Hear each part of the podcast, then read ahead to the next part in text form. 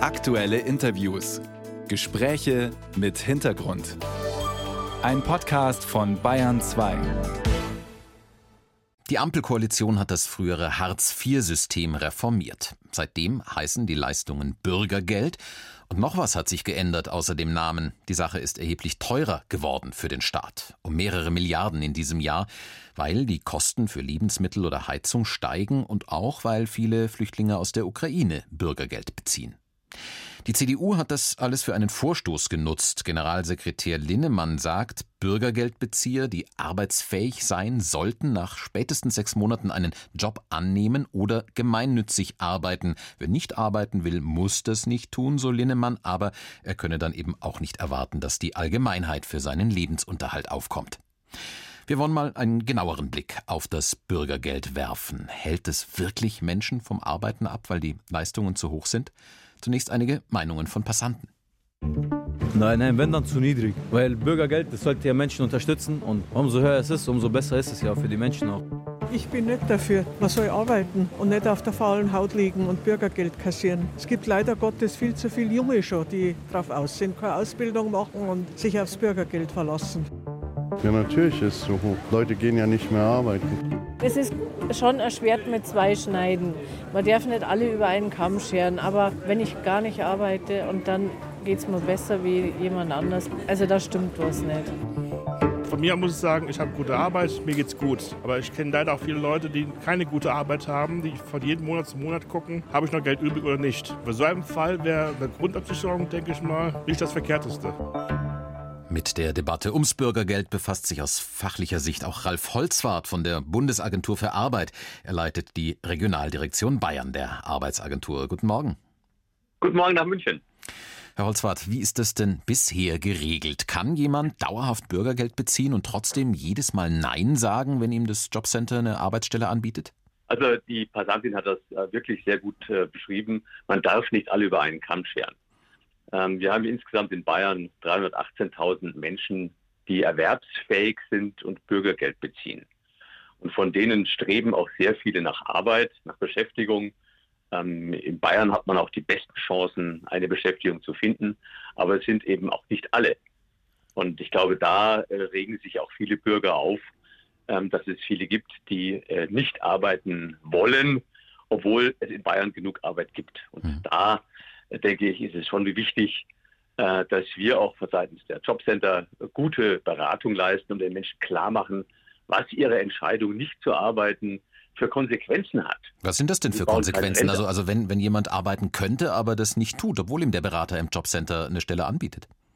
Also wenn jemand äh, nicht, nicht mitwirkt, dann gibt es immer noch die Möglichkeit, auch zu sanktionieren. Das Bürgergeld ist ja auch, wie Hubertus Heil, unser Minister, sagt, kein bedingungsloses Grundeinkommen, sondern es geht schon äh, darum, dass die Menschen, die Beschäftigung, die beschäftigen werden können, auch Beschäftigung aufnehmen.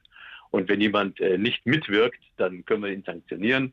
Im, äh, wenn er einmal nicht mitmacht, dann sind es 10 Prozent und wenn sich das wiederholt, sind es 20 und 30 Prozent im Maximum. Aber offensichtlich, äh, zumindest aus Sicht der Union, scheinen diese Sanktionen zu weich zu sein. Carsten Linnemann sagt ja, das müsste, der Anreiz zu arbeiten müsste viel stärker sein. Ähm, die Sanktionen, die nehmen angeblich Menschen in Kauf und sagen, ja, dann arbeite ich trotzdem nicht. Ist das so? Also es gibt natürlich schon äh, die, die Diskussion darum, weil wir betrachten ja auch immer nur die Hälfte der, der Bezüge, die die Menschen bekommen. Denn die, die, das Bürgergeld setzt sich ja aus zwei Komponenten zusammen.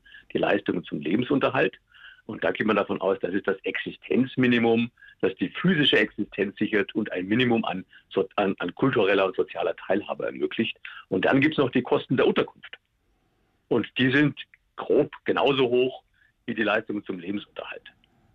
Und äh, die Sanktionen beziehen sich nur auf die eine Hälfte, nämlich auf die Leistungen zum Lebensunterhalt. Und deswegen sind sie natürlich relativ schwach ausgeprägt. Hm. Und wenn man diesen, und diese Leistungen zum Lebensunterhalt, wenn man die weiter absenken würde, diese Forderung gibt es ja auch, würde das den Anreiz zur Arbeitsaufnahme dann erhöhen? Ja, das, äh, da gehen natürlich die Gerichte davon aus, dass eine Absenkung des Existenzminimums eigentlich nicht mehr möglich ist. Hm. Das ist das Minimum. Äh, die Annahme, dass alle Menschen ähm, gerne sich weiterbilden möchten und ganz dringend eine Arbeit aufnehmen, ähm, ist vielleicht so nicht. Und äh, wir sehen ja gerade auch bei den Menschen mit Fluchthintergrund, da haben wir sehr gute Integrationsraten im Bundesvergleich. ähm, das dauert, das dauert einfach. Und äh, wir dürfen auch nicht nur immer auf die schauen, äh, die jetzt äh, hier bei uns als arbeitsfähig bezeichnet werden. Da sind ja auch viele Menschen dabei. Das heißt, die Minimumanforderungen sind drei Stunden äh, arbeitsfähig am Tag und nicht mal am Stück. Das heißt, wir haben schon ein, ein sehr großes Spektrum an Menschen in, in der, in der, im Bürgergeld drin, welche die eben gerade noch so ein bisschen arbeiten können und welche die voll arbeiten können.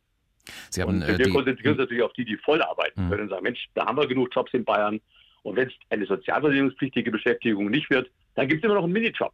Und jeder Beitrag der Solidarität mit dem Steuerzahler ist ein gutes Zeichen, ein Zeichen, dass jemand etwas selbst beitragen möchte. Und da würde ich mir mehr wünschen. Sie haben die Geflüchteten aus der Ukraine schon angesprochen. Die beziehen ja auch Bürgergeld. Viele von denen arbeiten derzeit nicht oder noch nicht. Äh, woran liegt das bei dieser speziellen Gruppe? Äh, bei der Ukraine haben wir ja die äh, Bestimmung, dass sie erst einen Integrationskurs besuchen. Und äh, da arbeiten wir mit dem BAMF eng zusammen. Das BAMF ist dafür verantwortlich. Und äh, zum Teil hat es am Anfang sehr lange gedauert, bis die Menschen diesen Kurs bekommen haben. Sodass erstmal eine lange Wartephase entstanden ist bis zum Kurs. Dann haben sie den Kurs gemacht, haben ihn vielleicht nicht, dann den Sprachteil vielleicht nicht bestanden, haben das nochmal wiederholt. Und deswegen hat sich das ganz schön lange hingezogen. Äh, jetzt kommen aber jeden Monat eine ganze Reihe von äh, Ukrainerinnen aus diesen Kursen heraus, haben sie bestanden und deswegen ist es für uns wichtig, diese Menschen jetzt in Beschäftigung zu bringen. Dazu brauchen wir aber auch die Arbeitgeber.